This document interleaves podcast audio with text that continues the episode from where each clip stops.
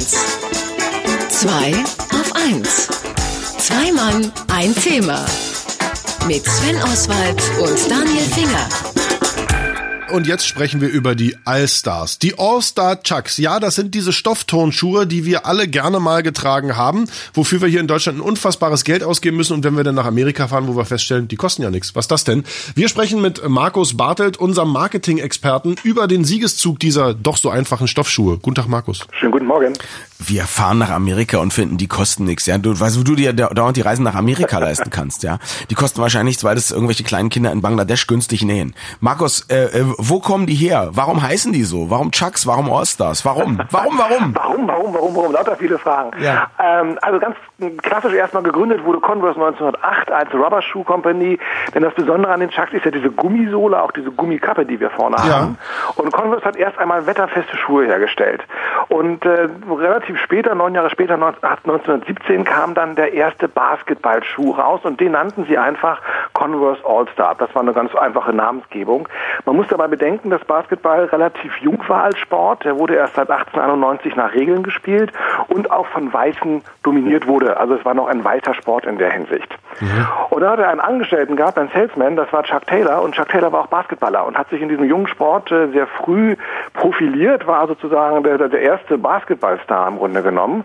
Und äh, Chuck, Taylor, Ta- Chuck Taylor hat diesen Knöchelschutz mit hinzugefügt, dieses runde Plättchen an der Seite.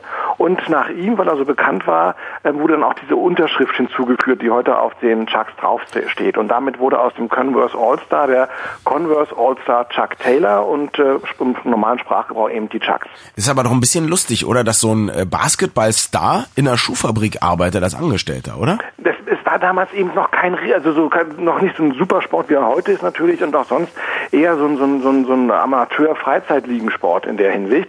Also deswegen konnte oder musste der noch arbeiten. Er konnte am Anfang zumindest davon nicht leben. Die Profiligen haben sich alle erst später ausgebildet. 1936 gab es dann, ähm, wurde Basketball olympisch und war bei den Olympischen Spielen. Da haben die Amis gewonnen, die Goldmedaille geholt und das natürlich bereits in Chucks. Okay, Markus, jetzt mal unter uns. Also, wir wissen alle, Basketball ist längst kein weißer Sport mehr. Wir wissen alle, Basketballschuhe sehen längst anders aus, sind irgendwie an 27 Stellen aufpumpbar mit Airbags und was nicht allem für einen Quatsch. Und trotzdem sind die Chucks aus dem, sag ich mal, Straßenbild nicht wegzudenken. Wieso sind die immer noch so unfassbar erfolgreich? Ähm, das ist wirklich was ganz Besonderes an dieser Marke.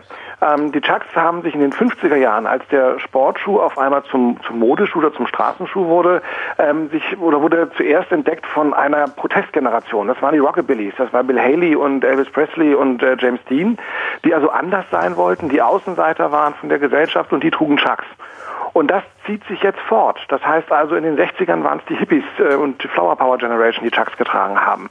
In den 70ern waren es die Punker. Also immer, wenn jemand anders sein wollte, hat er das äh, dadurch auch signalisiert, dass er Chucks getragen hat. Das heißt, wir sind alle anders, indem wir alle über Generationen hinweg und egal welche politische Ausrichtung oder Lebensphilosophie wir haben, die gleichen Schuhe tragen. Ja, das ist ja eigentlich spannend, weil normalerweise, wenn heute unsere Jugendlichen oder wenn, wenn wir als Jugendliche etwas hatten, womit wir rebelliert haben, dann wird das ja irgendwann zum, zum Massenprodukt. Und unsere Kinder werden garantiert nicht diese Produkte nehmen, um gegen uns zu rebellieren, sondern werden was Eigenes finden.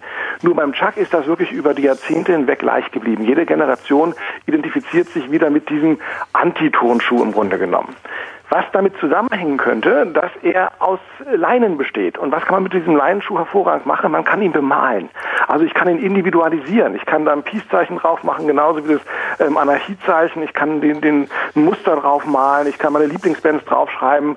Und damit wird der Schuh zu einem ganz besonderen Ausdrucksstück für mich selbst. Das ist enorm cool. Ich habe, glaube ich, noch nie einen Werbespot oder so ähnliches gesehen von dieser Firma. Haben die Werbung gar nicht nötig wegen ihrem tollen Image? Doch, sie haben Werbung nötig, sie machen das aber nicht unbedingt im filmischen Bereich. Ähm, sie haben gerade eine große Printkampagne gemacht, wo sie eben auch genau diese alten Rebellen genommen haben mit Schwarz-Weiß-Fotos, um dieses Image auch wieder aufleben zu lassen. Es gibt aber eine große Fangemeinde, die als Schulprojekt oder auch in ihrer Freizeit ihre eigenen für ähm, Converse drehen und es gab auch mal eine Website, die Converse Gallery, wo die Leute das einschicken konnten. Also auch hier lässt man einfach die Fans und, und die Leute haben ja meistens nicht nur ein paar Chucks, sondern die haben mehrere Chucks in verschiedenen Farben, ähm, lässt die aktiv werden und eben die Werbespots gestalten. gestalten. Live am Telefon und natürlich nichts an außer Chucks. Äh, Markus Bartel, unser Marketing-Experte, mehr zwar nachzulesen. Chucks, einen in der Mitte, ja. Thema unter www.marketing mit doppelk.de. Vielen Dank, Markus. So schönen zweiten Advent. Tschüss. Ja, tschüss. Ja auch. Heute mal Chucketing. Radio 1. 2 auf 1. Zwei Mann, ein Thema. Mit Sven Oswald und Daniel Finger.